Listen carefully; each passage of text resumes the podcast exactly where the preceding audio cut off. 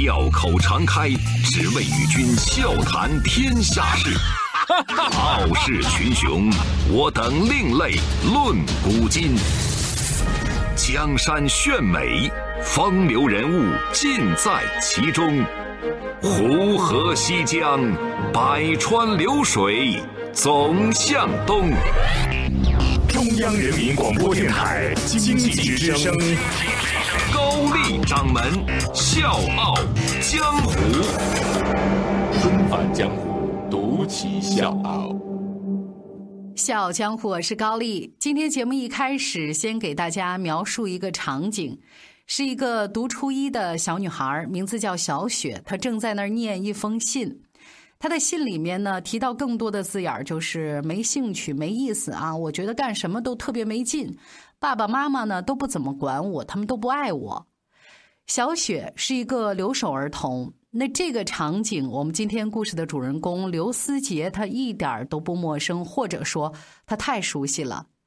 刘思杰呢是湖南理工大学大一的学生。那六年以前，刘思杰也是像小雪一样的留守儿童，就像现在的小雪那样，她把很多没法说出来的那种孤独还有埋怨啊，都写在纸上，然后寄给了远方的小鹿姐姐。小鹿姐姐是谁呢？她是一个公益组织的志愿者。那这个公益组织叫蓝信封留守儿童关爱中心。那这个关爱中心通过和结对的留守儿童互相通信这种方法，给对方精神上的陪伴和互动，让这些爸爸妈妈不在身边的孩子能得到心灵上的慰藉。去年，也就是二零一八年，刘思杰呢也成为了这么一位公益志愿者。呃，我们也有一个统计的数据，是在过去的十一年的时间里，这个蓝信封公益机构帮了一万三千多个来自广东、湖南、河南、四川这些地方的留守儿童。那通信大使呢，也是寄出了超过十五万封的信。我们先来看一看初一那年的刘思杰啊，就是像小雪一样的那个年纪。刘思杰的语文老师布置了一篇作文，这个题目是我的理想。刘思杰在纸上就写了一句话：“像我这样的人不配有理想。”因为打小刘思杰就跟爷爷奶奶生活在湖南常德汉寿县的农村，父母呢都在广州打工，所以一年他只有在春节那两天才会见到爸爸妈妈。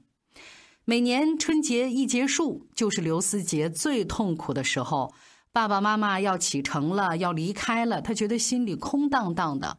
他想跟爸爸妈妈说很多的话，他的情绪就那么堵在心口，他开不了口。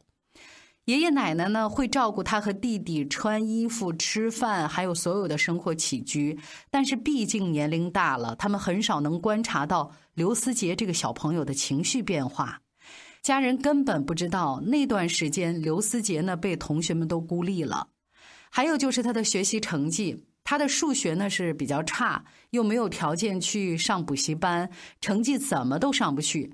爸爸妈妈对他学习上的期望呢还是很高，那希望他能稳定在班里的一二名。可是这对刘思杰来说是一个特别难实现的目标。长期跟父母的这种分离，就像是一道墙。什么意思？就是慢慢的，他们彼此就陌生了。所以爸爸打来电话的时候，刘思杰是不愿意谈这些事儿的。他到底怎么想的？他根本不好意思说出口。经常就是寥寥草草聊那么几句，吃了吗？喝了吗？啊，今天几点睡的？几点起的？就结束了。有的时候一聊到学习成绩，两个人呢就会吵起来，因为爸爸不理解你怎么就不好好学习呢？啊，我们辛辛苦苦在外面挣钱，不就是为了你能好好学习吗？可是孩子的苦，他们从来都不知道。刘思杰需要一个出口，但是他又找不到情绪的出口，他不知道找谁能聊这个事儿，也不知道该怎么解决眼前这些所谓的天大的事情，他只是变得越来越沉默，不爱说话，越来越自卑。当蓝信封的公益项目到了他们学校的时候，十三岁的刘思杰迫切的希望和一个哥哥姐姐能交流一下，给自己一个方向。这封信的另一边就是正在读大二的小鹿。那第一次回信，刘思杰就管她叫姐姐，而且把心里所有苦恼的这些秘密都写在这封信上。对刘思杰来说，把这些写在纸上寄出去，情绪就会畅通很多。被孤立的很长一段时间里，刘思杰都觉得特别的委屈，他不知道该做点什么，也不知道怎么去跟身边的人沟通。在信里，小鹿告诉他要珍惜朋友，如果是自己的错，一定要主动去承认。小鹿姐姐说，她自己小时候也会遇到这样的情况，所以她告诉我不要害怕。按照小鹿说的这种方法，刘思杰主动跟班上的同学沟通，他们的关系也慢慢的缓和了。刘思杰特别喜欢看《淘气包》《马小跳》这一类的儿童文学，他也尝试写这种风格的文字，但是呢，每次写完他又不太敢给身边的任何人看，怕人家笑话他。那千里之外的小鹿姐姐就成了他的读者。刘思杰说：“很奇怪，对于一个陌生人，你可能更愿意说出自己的那些东西来。”他把自己写的那些小文章攒在纸上一块寄过去。那小鹿姐姐呢？回信里就说：“哇，你写的太棒了，你太富有想象力了。”还给他附带寄回来了一支笔和一个小本儿，鼓励他多多写作。刘思杰和小鹿姐姐之间的通信持续了一年多，一直到小鹿去国外做交换生，他们才断了联系。上大学以后，刘思杰又在朋友圈看到蓝信封招募志愿者，他就马上报名了。他觉得那是一种特别奇妙的感觉。曾经他从小鹿那儿得到了很多的帮助，现在他又变成了小鹿的角色。刘思杰给小雪写了满满三页纸的回信，他觉得小雪感受不到外界的关爱，可能并不是外界没有，只是他自己感觉不到，就像是曾经的自己。他特意问了很多小的细节，他想让小雪明白，爸爸妈妈都是爱你的，在乎你的。我问他，爸爸妈妈是不是经常给你打电话问你的情况呀？还有就是回家以后，他们会不会给你准备一些你喜欢吃的东西？天冷回学校，他们会不会让你多带一些衣服等等？那第二封来信就比第一封长了很多。刘思杰明显感觉到这个信里面小雪的情绪是有变化的。小雪告诉他：“姐姐，我跟你聊天很开心。”在这个之前，小雪已经很久没有在信里面用过“开心”这个词儿了。欢迎收听《笑傲江湖》，在公众微信搜索“经济之声笑傲江湖”，关注我们，支持高丽掌门，因为她是我小姨。在接下来他们两个的来信里，小雪开始分享一些开心的事儿，她喜欢的歌、喜欢的明星，还有就是她未来想干什么。小雪说：“她想考一个广州的大学，这样呢就可以和妈妈在一起了。因为妈妈在广州打工，当然这样也再没有人笑话她说没有妈妈了。”那接下来我们再说回这个蓝信封公益机构。蓝信封的创始人周文华也曾经有很长的时间是和父母分离的。周文华呢，出生在广东省中山市的乡下。打初中开始，他就一个人到离家很远的地方去上学读书，一年四季只有寒暑假才能和父母短暂的待在一起。所以，周文华特别能理解留守儿童的那种心理。他呢，喜欢给以前的同学或者是笔友写信，把内心的情绪都写在纸上。他想到，比起支教或者物质上的帮助。通过写信的方式，长期去关心一个孩子，给他们一个诉说的渠道，可能会更好一些，更直接一些。然后呢，他就跟几个志同道合的同学组成了公益项目团队，到了湖南省汉寿县去帮扶。在这儿，周文华看到有很多孩子都会给父母写信，而且写很多的信。跟他们一起聊生活，也聊他们的想念，但这些信都藏在枕头下面，孩子们是不好意思寄出去的。回到学校之后，在一个公益创意大赛上，周文华提出了蓝信封项目。他想通过这种书信的方式搭建一个桥梁，让大朋友、小朋友在同一片蓝天下共同成长。他们在高校里面召集大学生志愿者作为通信大使，跟留守儿童结对子。结对的孩子和志愿者一个月写一封信，他们约定呢就这么写一年。在一对一书信活动以前，蓝信封行动的成员呢会先到他们项目的地方去考察，看一看留守儿童现状，招募写信的孩子，跟他们有这么一个简单的互动。最开始的几年没有资源，没有名气，周文华就和一些比较活跃的校内志愿者，拿着中山大学校团委的推荐信，去广东、去湖南、去一些留守儿童比较多的农村，一间一间的找学校去谈。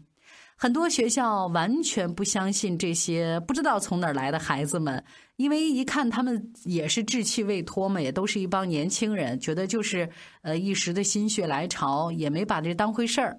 周文华他们呢，从来没想过放弃啊！人家说不行，他们掉头就走，从来没有过一次不答应，我就再去一次，就这么反复跟学校他们去聊蓝信封到底是在做什么，蓝信封的意义是什么。这里面呢闹过很多的啼笑皆非的事情，比如说二零一三年他们去河源一家这个留守儿童家去家访。这个家里面呢，长期呢只有爷爷和孙子两个人。他们的志愿者到了之后呢，就跟爷爷讲他们的身份、他们的来意。然后这个爷爷就觉得这不对呀，这怎么可能有这么好的事儿？你大学生免费来关心我们，凭什么呀？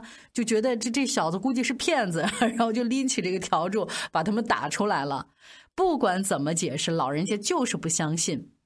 周文华说，他们在最开始的那几年，经常被人怀疑目的不单纯，然后被人家查身份证、拍照、报警，就是家常便饭。慢慢的，蓝信封的模式固定下来了。他们会在高校招募核心志愿者，到对接的乡下的那个学校，对通信的留守儿童进行家访，而且在全国高校招募通信大使。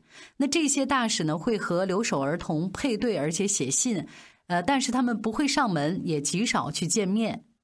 比如说，志愿者罗明珠，他其实从来没有打算跟他的笔友妹妹李明珠见面。他曾经在他们志愿者的群里面见到过李明珠的照片。这姑娘呢，稍微有点胖，头发很长，戴着一副黑框眼镜，就是跟小罗想象的那个样子差不多。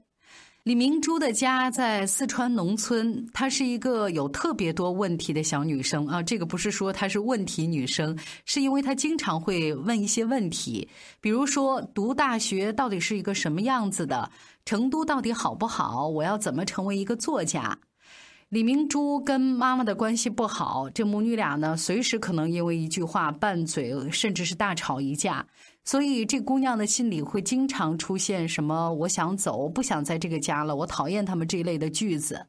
可是，罗明珠发现一个问题：这个姑娘三年的时间里，她的信里没有提过一次爸爸。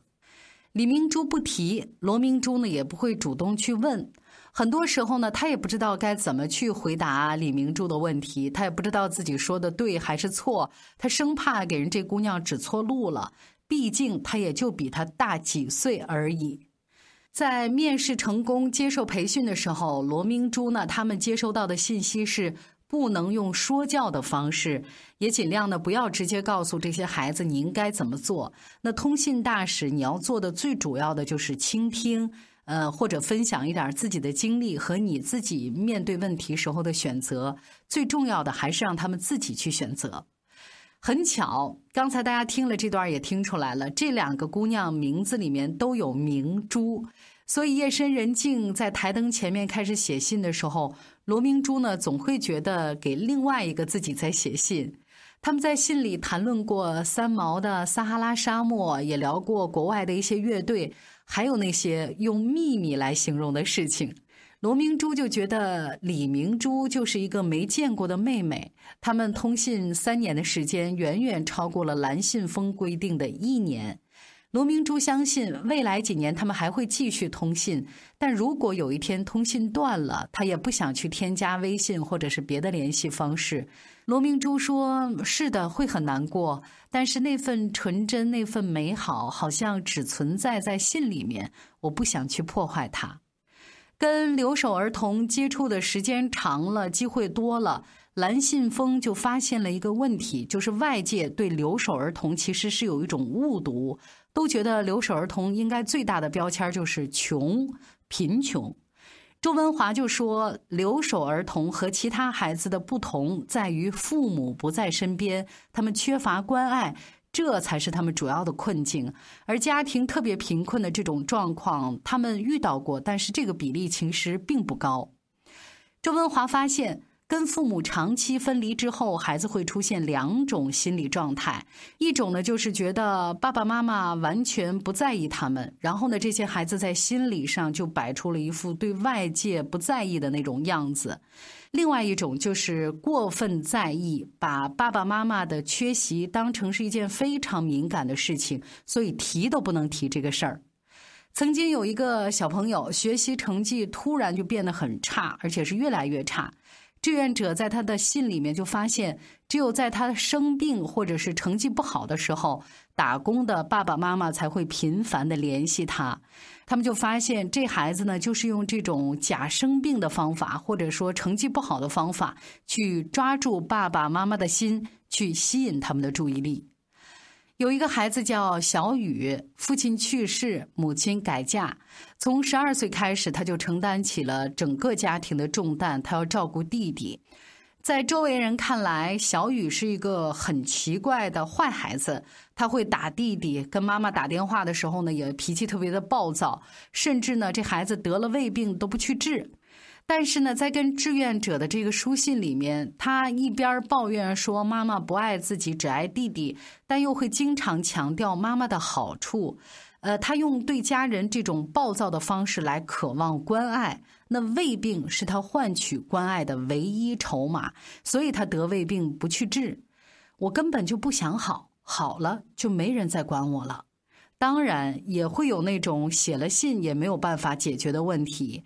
有的时候，孩子们会在信里面提到自杀或者是死亡。通信大使上报之后，周文华会邀请资深的专家，尤其是心理专家和通信大使一起分析。信件就是最重要的材料。如果情况确实很紧急，他们也会立刻联系学校和老师。二零一二年，周文华辞掉了环境公司的研究员工作。正式把蓝信封注册成了公益组织。随着互联网大潮的到来，他们把通信大使的报名改到了网上。周文华发现，在网络时代，报名的人不但是没有减少，反而是暴涨。二零一八年，报名的人数就已经达到了三万人，而且不再局限是大学生群体了。周文华说，很多人会对互联网倦怠，原始的文字沟通始终是有力量的。眼下，刘思杰盼望着开学，因为他特别迫切的想知道小雪妹妹最近过得怎么样。小江湖是高丽，明天见。谁在最需要的时候轻轻拍着我肩膀？谁在最快乐的时候愿意和我分享？日子那么长，我在你身旁。见证你成长，让我感到充满力量。谁能忘记过去一路走来陪你受的伤？谁能预料未来茫茫漫长，你在何方？笑容在脸上，和你一样大声唱，为自己鼓掌。我和你一。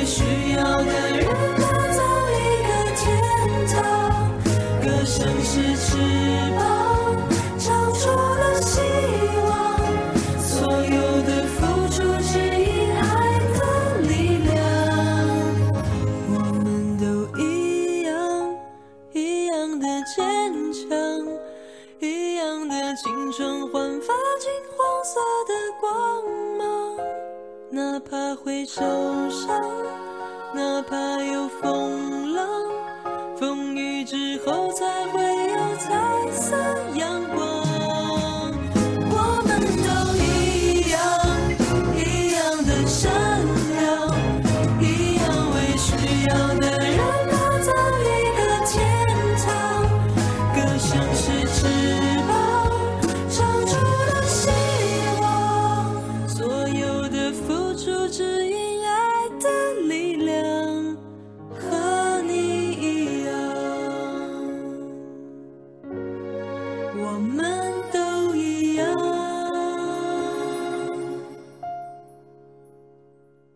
谁在最需要的时候轻轻拍着我肩膀？谁在最快乐的时候愿意和我分享？日子那么长，我在你身旁，见证你成长，永远为你鼓掌。